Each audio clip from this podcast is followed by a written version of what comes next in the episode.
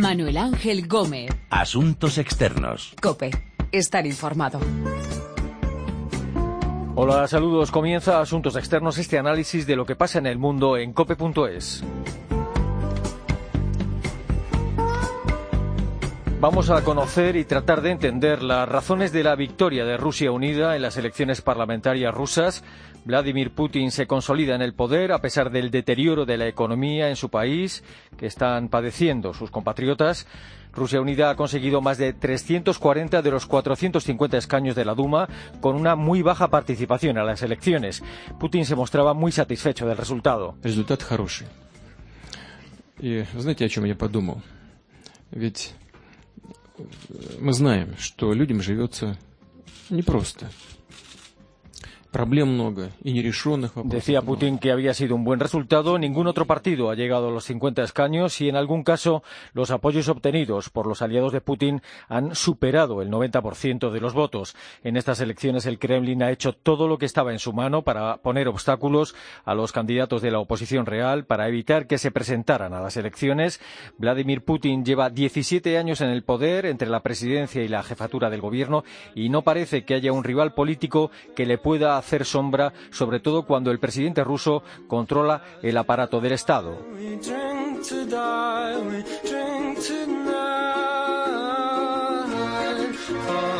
Vamos a hablar de cómo ha quedado el panorama político en Rusia después de las elecciones parlamentarias con nuestro corresponsal en Moscú, Ricardo Marquina, y con Nicolás de Pedro, investigador principal del CIDOP, think tank sobre asuntos internacionales con sede en Barcelona.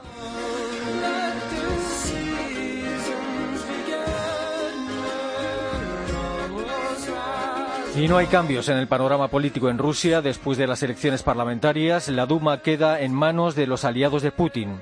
Moscú, Ricardo Marquina, saludos. Hola, muy buenas. Eh, ¿Cuál ha sido la participación en estas elecciones? ¿Qué explicación tiene esta abrumadora victoria de Rusia, Unida? ¿Y el empeoramiento de la situación económica no ha influido en los resultados?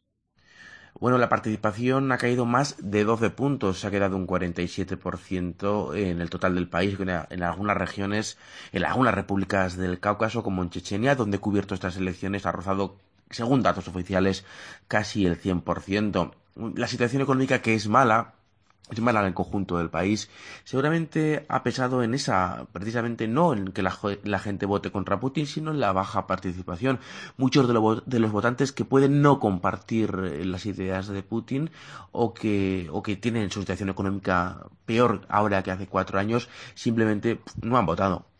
A la vista de, estos resultados tan contundentes, eh, ¿no hay dudas sobre la limpieza de, en estas elecciones parlamentarias rusas? Bueno, sí, hay bastantes dudas, sobre todo en las regiones del sur como Chechenia, Dagestán, Rostov, Krasnodar, donde hemos visto gran cantidad de vídeos grabados por activistas y por cámaras web colocadas en, en las salas de votación, donde se ve a varios ciudadanos que están en connivencia con las mesas introduciendo innumerables papeletas, muchas más de, de las que correspondían por persona según asociaciones como la, como la Asociación de Monitoreo, Monitoreo Golos, eh, han dicho que estas infracciones han sido masivas, pero pese a esto no parece que haya una respuesta del gobierno o una intención de invalidar al menos algunas mesas donde se han registrado estas, estas infracciones. En Chechenia, donde, has estado tú cubriendo las elecciones, un 97% de los votos para Kadyrov no son resultados normales para una democracia. ¿Qué interpretación se puede hacer de ellos? Bueno, no, no son resultados normales, pero tampoco es normal la historia de esta república, eh, con dos brutales guerras en muy poco tiempo y un historial de, represión eh, reciente muy notable. Es cierto que la mayoritariamente la población chechena está está con Kadyrov. Eh, el motivo básico es que ya no hay bombas en las calles, ya no hay actos terroristas, no hay secuestros, no, no bombardean la ciudad, no hay tiroteos y, esto hace que en unas, si hubiese unas elecciones bajo estándares europeos, Kadyrov ganaría las elecciones, pero no con estos números que rondan el 100%. Y es que el miedo es un hecho en aquellos que no comparten la línea oficial y no es para menos, ya que muchos periodistas y activistas de derechos humanos, especialmente, pues han sido apalizados o secuestrados o si no directamente asesinados de manera brutal. Eh, de hecho, esta semana pasada pude hablar con un activista de los derechos humanos que hace un par de años sufrió una brutal paliza que le dejó en coma eh, un mes. ¿Alguno de los partidos que ha conseguido escaños en, estas elecciones parlamentarias en Rusia es realmente de oposición? ¿Queda algún líder de la oposición que no haya desactivado eh, el Kremlin? Bueno, hay un independiente en la Duma, pero evidentemente en un parlamento de 450 escaños poco o nada podrá hacer este hombre. El problema es que con los de, el problema de los llamados partidos de oposición que se sientan en la Duma, que se sentaron y que se van a sentar, es que realmente no ejercen oposición alguna. Aprueban como un rodillo y aplauden cada paso que da el gobierno y el presidente ruso, un sistema clientelar que da al Parlamento ruso cierta patina de democracia. Mm. La participación ha sido muy baja, sobre todo en Moscú y en San Petersburgo. ¿Esto por qué? Básicamente porque los urbanitas, eh, que así en rasgos generales podríamos, decir que es la parte del país más ilustrada, por decirlo de alguna manera, comprenden bien que en este sistema el voto ya no tiene mucha utilidad. Hay que decir que muy poca, eh, que, que aunque haya gente que, confíe en ellos, es el rechazo a los partidos extraparlamentarios de corte liberal y europeo es masivo. Muy, muy poca gente confía en estos partidos como Yablok o Parnas que, bueno, que hacen una enmienda a la totalidad de las políticas de Kremlin. Muy poca gente confía en esta gente. Y, aunque no se comparta tampoco la línea ultranacionalista del gobierno y de la Duma, eh, la gente que no cree ni en unos ni en otros ha optado por quedarse en casa, por lo cual es el pasotismo el sentimiento imperante entre estos votantes, entre la mayoría de los votantes, de hecho. Mm. ¿Y ahora qué va a pasar con Medvedev? Eh, ¿Qué va a pasar con él? ¿Va a seguir siendo primer ministro o le va a jubilar Putin? Bueno, pues esta es una buena, una buena pregunta. Yo personalmente creo que va a seguir en tanto en cuanto sirve como escudo al propio Putin. me explico, Medvedev sufre el desgaste, el cansancio de la gente con el gobierno, le echa la culpa a él de los precios altos, de la caída de los sueldos, de la falta de productos, y, pero, y Putin conserva el liderazgo del hombre fuerte que se enfrenta a Occidente, ¿no? que se enfrenta y que, que da un puñetazo en la mesa hablando con Occidente. Y es posible que cuando haya una crisis importante, algo mucho más severo de lo que hemos visto hasta el momento, pues Putin siempre puede eh, soltar lastre poniendo a Medvedev en la calle o quizás en algún puesto ejecutivo de una empresa estatal y así aparentar que se está haciendo algo. Nuestro cuerpo aguanta hasta 15 minutos ahorcado, aguantamos latigazos que nos corten los dos brazos, fracturas en cualquier hueso, tres semanas como un yeso, aguantamos todo el tiempo las ganas de ir al baño para ver el cometa Halley, hay que aguantar 70 años, aguantamos la escuela, la facultad. Nicolás de Pedro, investigador principal del CIDOB, ¿qué tal? Buenos días. Hola, buenos días. Las elecciones parlamentarias en Rusia han sido libres y democráticas. ¿Se han podido presentar todos los candidatos que querían presentarse? Eh, bueno, esto es evidente que no. Eh, ya lo dice el propio informe de la misión de observación electoral de la, de la OSCE, de la Organización para la Seguridad y la Cooperación en Europa, y además es conocido que el, contexto ruso mm, pone todo tipo de trabas administrativas y judiciales para que no concurran o no tengan posibilidades reales de, participar eh, de forma ah, competitiva en las elecciones cualquier opción no autorizada por el Kremlin. Rusia Unida ha conseguido más de 340 de los 450 escaños de la Duma, con una muy baja participación en estas elecciones parlamentarias. ¿Este es el resultado que se podía esperar? Bueno, la victoria de Rusia Unida era previsible. Eh, la duda era ver si alcanzaba esta mayoría eh, absoluta en la Cámara que le permite acometer reformas constitucionales o no. Y sin duda, el, eh, o yo creo que realmente el gran titular es la bajísima participación. El dato oficial es del 47%, no alcanza el 30% en las dos ciudades principales, Moscú y San Petersburgo. Y bueno, hay bastantes estudios e informes que sugieren que la cifra mm, real probablemente es menor. Esto es un, yo entiendo un, un problema para el Kremlin. ¿eh? Es una, esto es lo que hace empaña bastante la victoria. De ahí que no haya demasiada o no se perciba demasiado entusiasmo y euforia en el Kremlin, a pesar de esta victoria, precisamente porque la, la baja participación mm, demuestra que hay un nivel de malestar importante, de escepticismo, de falta de confianza en el proceso político, en el proceso electoral y de al menos falta de adhesión de, las poblaciones urbanas eh, a, toda la estructura de poder del, putinismo, no tanto a la figura de Putin, cuya popularidad va un poco al margen, pero sí a todo lo demás eh, que tiene que ver con, el régimen putinista. ¿Qué explicación tiene que eh, Putin haya conseguido que sus aliados hayan obtenido esta victoria abrumadora a pesar del deterioro de la situación económica? Bueno, la victoria es abrumadora porque es que no realmente Rusia Unida no en, la, práctica no compite con nadie. ¿eh? Si competía con alguien, compite consigo mismo y ahí ha perdido. ¿eh? Con respecto a 2011 pierde más de 4 millones de votos, si no es que han sido más. Así que el, resultado no es ah, bueno. Evidentemente los resultados finales sí, porque consigue lo que quería, que es tener todo el control de la Duma ¿eh? y poder eventualmente ya veremos si deciden hacerlo o no, reformas constitucionales y le permite tener las manos libres en el escenario de los próximos 18 meses de cara a las elecciones presidenciales de la de la primavera de 2018, pero como digo es que ellos realmente no compiten con nadie y la, la Duma los otros tres partidos que consiguen representación, aunque son formalmente otros partidos, en la práctica también eh, apoyan al presidente Putin. O sea que es un régimen de falta de libertades y de control político muy estricto. Eh, en, teoría, si no me equivoco, las elecciones por calendario se deberían haber celebrado en diciembre. Eh, ¿Detrás de esa celebración anticipada hay algún tipo de motivación política? Mm, probablemente sí. Las hipótesis que se manejan son dos. Una, eh, o sea, desmovilizar al electorado ¿no? de, la posible oposición, porque ellos, sobre todo un aspecto con el que sí se trabajaba era evitar que se repitiera el escenario de 2011, cuando unas, las elecciones en, parlamentarias de diciembre de 2011, las sospechas de fraude masivo provocaron una oleada de reformas que se mantuvieron hasta la primavera y causaron ah, bastante nerviosismo en el Kremlin, querían evitar esto a toda costa, trasladando las elecciones a septiembre, desmoviliza y dificulta la movilización de la oposición en los ámbitos urbanos. Eh, agosto, para entendernos, en Rusia es parecido a España, quizás no tan, no tan exagerado, pero también el país, digamos, en buena medida está parado.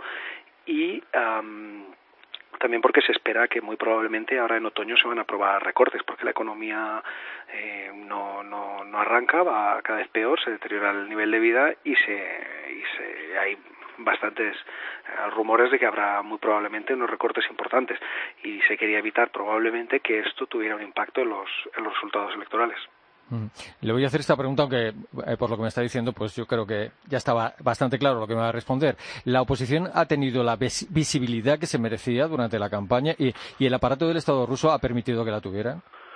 No, no la ha tenido. Ah, en Rusia básicamente todas las televisiones directa o indirectamente están controladas por el Kremlin.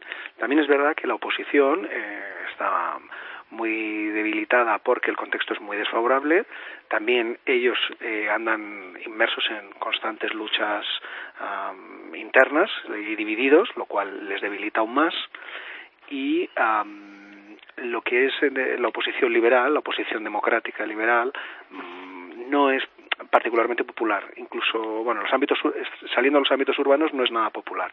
Y esto tiene que ver porque se les asocia mucho con la década de los 90, que es todavía un trauma para la sociedad rusa y un trauma que además cultiva el Kremlin, sabe cómo cultivarlo y, asociarles y vincularles con el caos y, la, y, un periodo traumático para los rusos y todo esto hace que, que, no, que no tengan ninguna visibilidad. Pero eh, es interesante reseñar que, a pesar de que el Kremlin o que Putin está muy convencido de su popularidad y se insiste mucho que es un régimen que goza de un amplísima respaldo, el único líder de la oposición que les plantea un pequeño dilema, que es eh, Alexei Navalny, eh, a Navalny no le dejan concurrir a las elecciones. No vaya a ser que de repente haya gente que le vote, porque en 2011 sí que eh, la oposición liberal en, en, en Moscú sí que recibió muchos votos. Entonces se puede decir que a día de hoy no hay una oposición real en Rusia. No, en el ámbito institucional no. Eh, hay un, eh, lo que hay es crecientemente un nivel de apatía y pasividad de la población, que es su forma de mostrar no adhesión al régimen. Si eso va a derivar en algo más, esto no lo podemos saber. La gran incógnita es cuánto tiempo va a durar. La legitimidad de Putin ahora está reforzada y se alimenta de las aventuras en el exterior, de la grandeza de Rusia, la pretendida grandeza imperial de Rusia, tanto en Siria como en Ucrania, como ya veremos en otros escenarios. Pero la gran incógnita es cuánto tiempo va a ser eso posible, mantener eso mientras se deteriora la economía y la gente ve cómo mm, su nivel de vida va deteriorándose más, los eh, productos básicos eh, suben los precios, los salarios bajan, etcétera. Esta es la, la, gran incógnita que nadie tiene realmente o nadie puede saber esto que va que va a provocar o si es que va a provocar algún tipo de ruptura, ¿no? De todas formas, una parte de la población, entre una parte de la población sí tiene cierta popularidad Putin, ¿no? Eh, ¿Ponen los rusos sus deseos de, de volver a ser una superpotencia por delante de disfrutar de una verdadera democracia con derechos y libertades? Bueno, es cierto que el, que es la grandeza mm, de, imperial de Rusia, esto es un elemento que moviliza a mucha parte de la opinión pública rusa y que eh, le granjea por esto al presidente Putin. Es un nivel de popularidad que es real, probablemente es menor de lo que dicen muchas de las estadísticas que circulan, pero evidentemente tiene un nivel de popularidad que también tiene que ver con el hecho de el miedo al vacío, ¿eh? que esto se relaciona mucho con los años 90. Lo que también hay un miedo al vacío, entonces la figura de un líder fuerte, que es una figura además, o una imagen que el Kremlin lleva cultivando desde la llegada de Putin al poder, esto eh, se va retroalimentando. Pero sí, evidentemente hay una parte de la opinión pública rusa que, que, le alimenta este tipo de de, percepción de Rusia como superpotencia, básicamente al nivel de Estados Unidos en lo que tiene que ver con los asuntos internacionales. Eh, ¿Qué papel juegan en la Duma los comunistas y los ultranacionalistas, que vuelven a ser los más votados, creo, detrás de Rusia Unida? Sí, básicamente tienen eh, algo más del 13% los dos. Eh, en segundo lugar, finalmente han quedado los comunistas. Eh, bueno, formalmente son oposición, pero en el caso de los ultranacionalistas son, siempre van en la misma línea que el Kremlin y los comunistas de cuando en cuando alguno hay alguna voz que tiene que ver con, con, la situación de, la, de, los trabajadores o aspectos sociales, etcétera, pero en líneas generales respaldan al, al gobierno sin demasiadas fisuras. Mm. Eh, ¿Esa alta abstención es fruto de la impotencia de, quienes creen que no hay forma de echar a Vladimir Putin del Kremlin?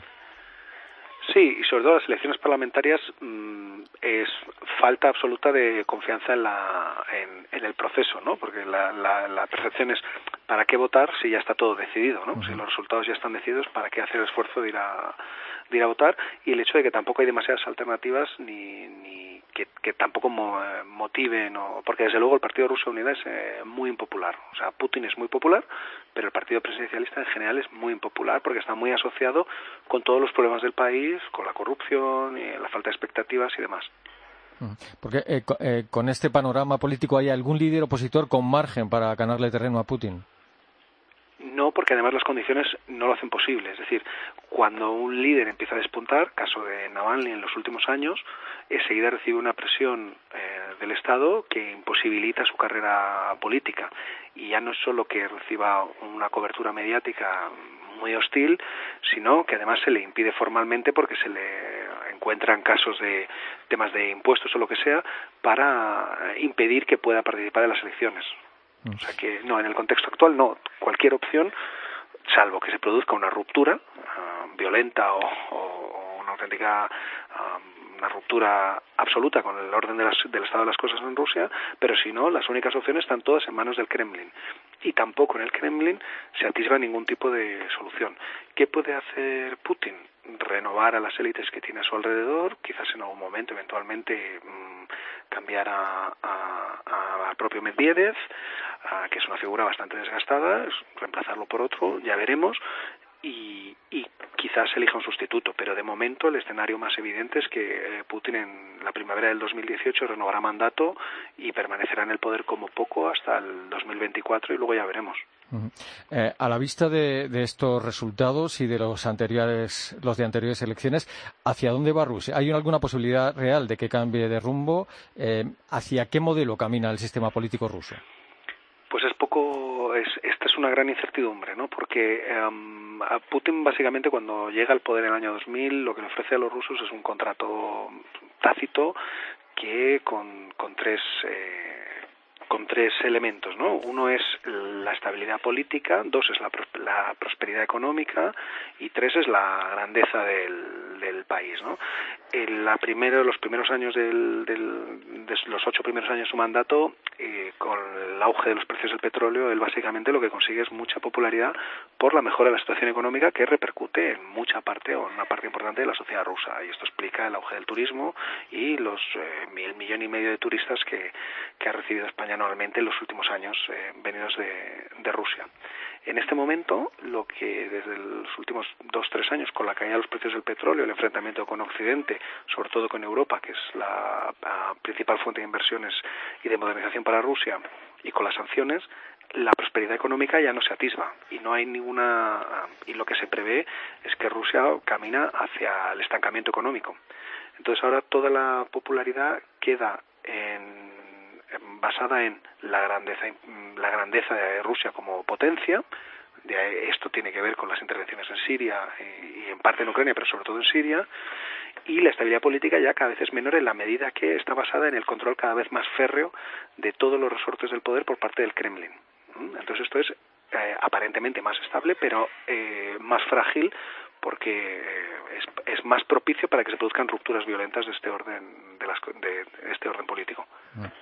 Nicolás de Pedro, investigador principal del CIDOB, eh, gracias por su tiempo y por sus explicaciones, por su visión sobre este panorama político en Rusia después de las elecciones parlamentarias. Gracias y un saludo.